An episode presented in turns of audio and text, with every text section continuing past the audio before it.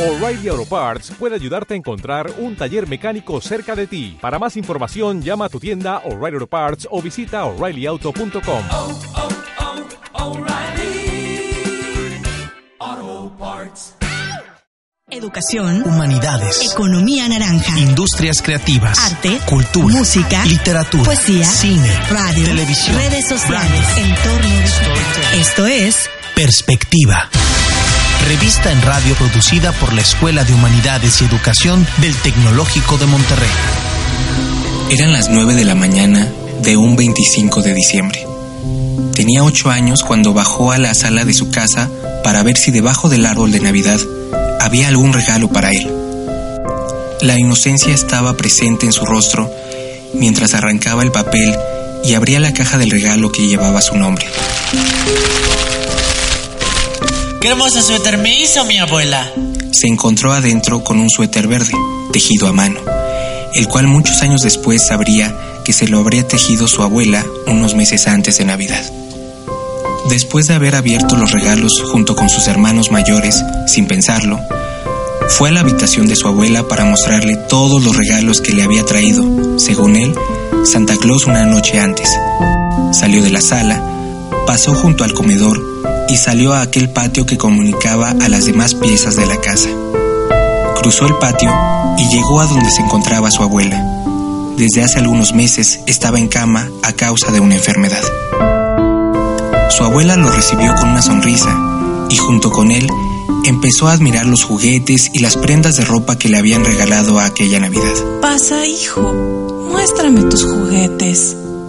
Al mirar aquel suéter que le había tejido a su nieto, la señora de avanzada edad empezó a llorar y abrazó muy fuerte a su pequeño nieto.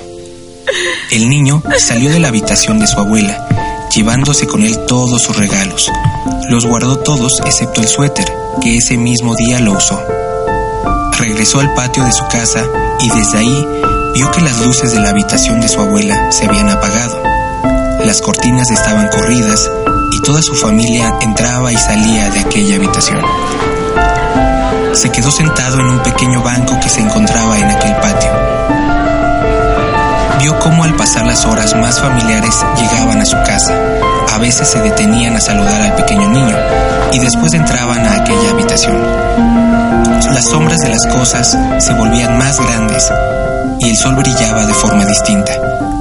Las horas pasaban y él solo estaba sentado ahí, esperando, esperando a que alguien le explicara qué estaba pasando. Empezó a notar que en el rostro de sus padres, hermanos, tíos y primos había lágrimas. También vio llegar al doctor aquel hombre que siempre estaba sonriendo. Tenía una mirada muy seria, demasiado seria. Después de entrar a la pieza en donde se encontraba la abuela del niño, salió y empezó a hablar con los familiares. El niño, sin saber qué estaba pasando, con tan solo la curiosidad que un niño pequeño siente, se acercó a la habitación de su abuela. La puerta estaba entreabierta y vio cómo su papá sostenía la mano de su abuela. Y así, de forma repentina y sin saberlo, estaba viendo la muerte frente a él. Vio a su abuela cerrar los ojos. Todo lo demás fue muy extraño para él. Aquel mundo que viene después de que alguien falte en una casa. En aquel patio de la infancia conoció a la muerte sin saberlo. Y ahora, después de 15 años, vuelve a sentir el mismo sentimiento, vuelve a sentir el mismo dolor. Es Navidad, se despierta temprano, se viste, sale de su habitación. Punto de abrir la puerta se pone una chamarra, abre la puerta y se dirige a aquel patio y mira la habitación vacía de su abuela.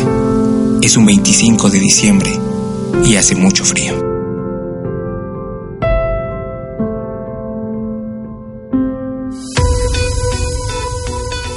Bienvenidos a Perspectiva Navideña, en donde nos vestimos de fiesta para iniciar las posadas y los festejos con un programa dedicado a la Navidad. Es verdad, Cristina. Todos los alumnos y profesores de la Escuela de Humanidades y Educación del TEC de Monterrey estamos terminando el semestre poniéndonos listos para iniciar la celebración de fin de año. Así es, Ingrid. Por eso esta semana iniciamos con la participación del Campus Toluca con un cuento de Navidad, inspirándonos para recordar a los que se han ido. Nuestro cuento navideño, que dio inicio al programa, fue producido por Jonathan Murúa y dirigido por Mayela Montero. En el guion y la narración, el alumno de comunicación Eduardo López. Para la sección Cátedra Alfonso Reyes, Concepto Radial del Campus Ciudad de México nos presenta una crónica de un evento poético desde la casa del poeta Ramón López Velarde. El Campus Puebla invita al director de la carrera de Comunicación y Medios Digitales, Edgar Meditano, a que presente en la sección Espacio Naranja Cine algunas de sus películas navideñas favoritas. También para Espacio Naranja Cine, Mauricio Ramos nos ayuda a rendirle un merecido homenaje a Stan Lee, uno de los genios de las industrias creativas de nuestro tiempo. Diana Cervantes, para nuestra sección Caleidoscopio, nos trae un resumen de lo más importante de Inc. Monterrey, un evento de emprendedores para emprendedores. Para continuar con el espíritu navideño, nuestra sección navegante, en la voz de Alexandra Chávez, nos platica sobre algunos de los personajes típicos y no tan típicos de esta época. Adelante en perspectiva.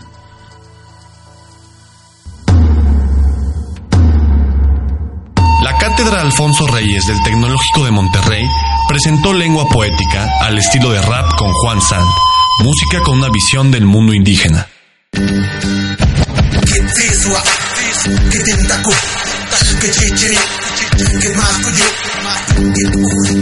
Originario de Pantepec, municipio Totonaca, ubicado en la Sierra Norte de Puebla, Juan Sant quiso alzar la voz en contra de la marginación y discriminación con su letra. En casa, su papá y mamá hablan en totonaco, pero en la escuela tuvo la obligación de escribir y hablar en español. Y así anduvo mucho rato, ocultando la magia de su lengua materna.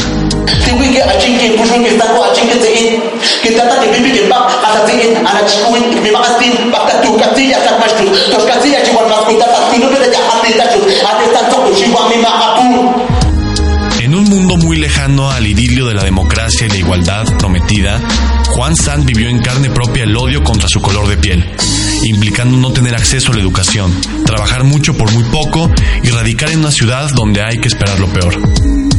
Juan Sant comparte que a pesar de tener una adolescencia rodeada de pandillas y drogadicción, pudo cambiar el rumbo de su camino gracias al rap. Yo llegué buscando mm, un espacio, más bien que quería ser parte de una sociedad, pero pues lamentablemente la misma sociedad te rechaza. Y yo cuando encontré la cultura, este, me sentí aceptado ahí y pues eh, me juntaba con unos cholos y pues adopté muchas costumbres de ellos, como es la música.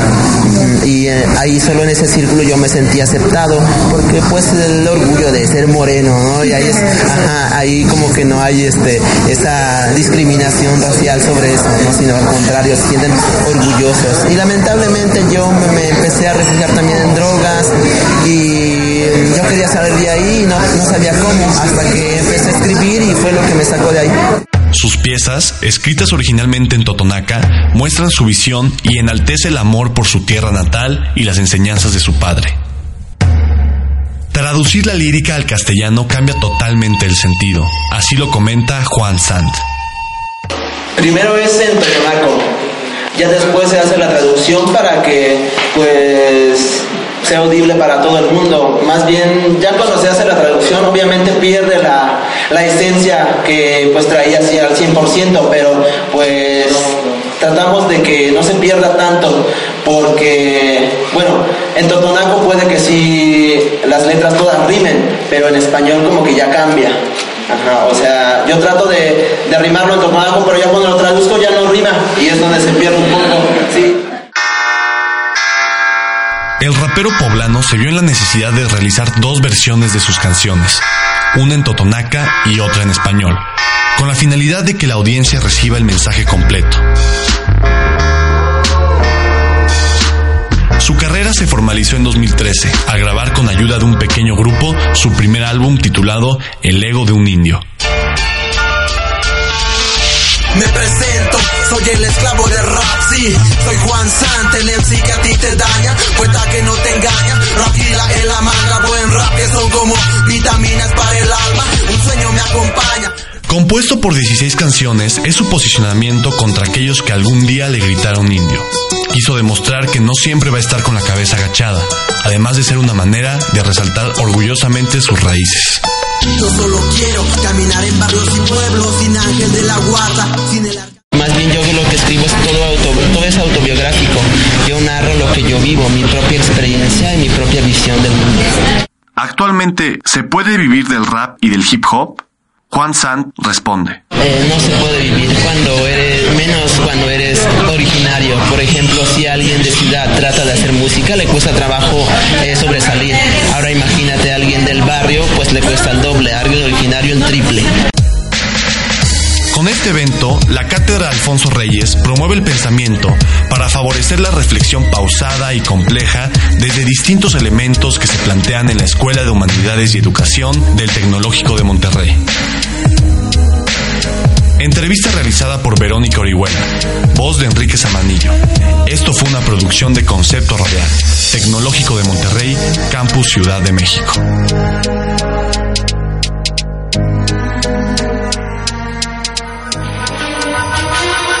Llega la época de Navidad y con ella llega la época de cine navideño. El cine se mueve mucho por temporadas. En verano salen los blockbusters de acción y películas para niños. En noviembre es época de películas de horror y en diciembre viene la temporada de películas navideñas. En esta ocasión quisiera hablarles de mis películas favoritas de Navidad, Home Alone 1 y 2, que por alguna razón en nuestro país son conocidas como Mi Pobre Angelito. Jamás entenderé esta tendencia local de cambiar los nombres de las películas a cosas sin sentido, pero tenemos que vivir con ello. Mi pobre angelito de 1990 y Mi pobre angelito 2 de 1992 son ambas dirigidas por Chris Columbus, a quien tal vez recordaremos por películas como Harry Potter, Señorita Doubtfire, El hombre bicentenario y las infames Percy Jackson 1 y 2. La saga Mi pobre angelito catapultaría a la fama a Macaulay Culkin, la joven promesa de los noventas, y que no tendría más que unas cuantas películas más que poco recordamos. Envuelto siempre en el escándalo y la especulación, nos ofrece este clásico del cine navideño y que nuestra televisora local haría bien en poner en los maratones navideños del 24 de diciembre, donde todo el mundo está esperando la cena y los regalos, y veíamos la televisión a veces en familia. Mi pobre angelito nos cuenta la historia del joven eh, Kevin McAllister, quien es un niño envuelto en el caos familiar de un viaje navideño al que sus padres eh, olvidan en casa, lo cual desata la trama de la cinta. Kevin, al verse abandonado en su casa, decide pasarla bien, pero unos ladrones de casas aprovechan que no hay nadie en el vecindario para robar todas las casas posibles, como si pescaran en un barril, hasta que se topan con el ingenioso Kevin, quien les haría la vida imposible a estos ladrones, los cuales no pueden creer que este chavito endemoniado sea más inteligente que ellos y pueda ganarles. Un estilo de comedia situacional que definiría la carrera del director Columbus en el género con otras cuantas comedias muy precisas. ¿Qué hace esta película también querida entre el público? Posiblemente la anécdota de la familia que olvida al hijo en casa como si fuera una maleta, lo cual parecería inverosímil. La verdad es que Kevin se vuelve un personaje muy entrañable y la secuela es mucho mejor debido a que esta vez Kevin se pierde en un aeropuerto en un subsecuente viaje familiar navideño, terminando esta vez en Nueva York. Mientras Kevin toma Manhattan, hospedándose en el Waldorf Astoria y abusando de la tarjeta de crédito de su padre, los mismos ladrones de la entrega pasada regresan por más para perpetrar un robo en una juguetería neoyorquina, solo para toparse de nueva cuenta con su némesis. La fórmula se repite como una calca, pero esta vez en Nueva York, volviendo a Mi Pobre Angelito 2, un clásico de la pantalla grande y obligado del maratón de películas navideñas del Canal 5, con el que varios crecimos. Sin embargo, la carrera de Colkin jamás despegaría para desvanecerse en la ignominia al grado de que no sería llamado para la tercera entrega, la cual, la verdad, es bastante mediocre y solo fue conocida para home video. Mi pobre angelito, como la conocemos localmente, es parte del estrellato de las películas navideñas que amamos ver con nuestro suéter tejido y nuestro gorrito mientras esperamos el momento de la cena y los regalos los 24 de diciembre, siendo dignas representantes del cine navideño y una de mis películas favoritas. Muchas gracias, yo soy Edgar Meritano.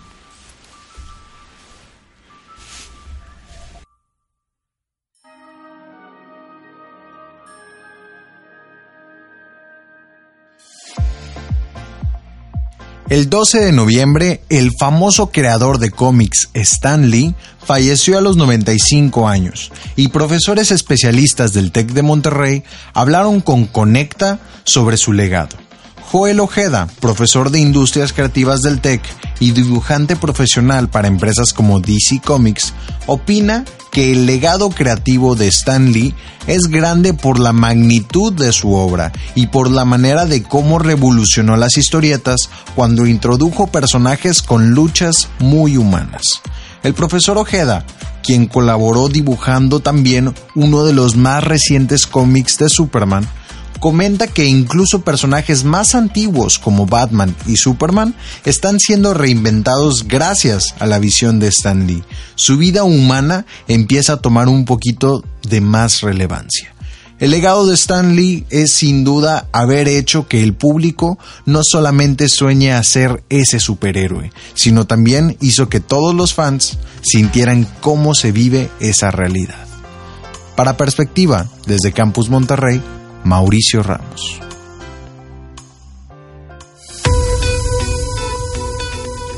Sin lugar a duda, Cristina, Stan Lee ha sido una personalidad muy importante en el mundo del entretenimiento. De verdad, Ingrid, definitivamente lo vamos a extrañar. No solo supo darle su lugar a los superhéroes de nuestra infancia, sino que además entendió bien el papel que ellos juegan en nuestra sociedad. Inc. Monterrey, evento organizado por el Tecnológico de Monterrey, es una plataforma que busca contribuir con el fortalecimiento del ecosistema emprendedor y de innovación a través de conferencias, paneles y exposiciones de nuevos negocios. La sexta edición del Festival de Emprendimiento más importante de Latinoamérica toma lugar durante la segunda semana de noviembre. Durante tres días, los participantes emprenden en intensas jornadas que incluyen networking, acuerdos de inversión y presentaciones de propuestas de innovación. El participante Gary Graus, director global de educación de Kitsania, presenta Ampliar los horizontes para encontrar el trabajo de tus sueños. Graus comenta que durante cinco años realizó un estudio y llega a la conclusión de permitir a los niños experimentar dentro y fuera de la escuela para romper barreras socioculturales, económicas y de género que limitan sus elecciones. Tecnología contra la brecha de género, presentada por María Teresa Arnal, directora de Google México, habló sobre cómo el mundo de la tecnología está dominando por hombres. En América Latina, de cada 10 personas contratadas para programar, solo una de ellas es mujer. Sin embargo, la clave para revertir esta tendencia es que cada vez más mujeres estudian ingeniería, ciencias y matemáticas, señaló la panelista. Inc. Monterrey es un evento que pretende reunir a las personas que tienen una mente abierta y que buscan emprender una idea para transformar el mundo.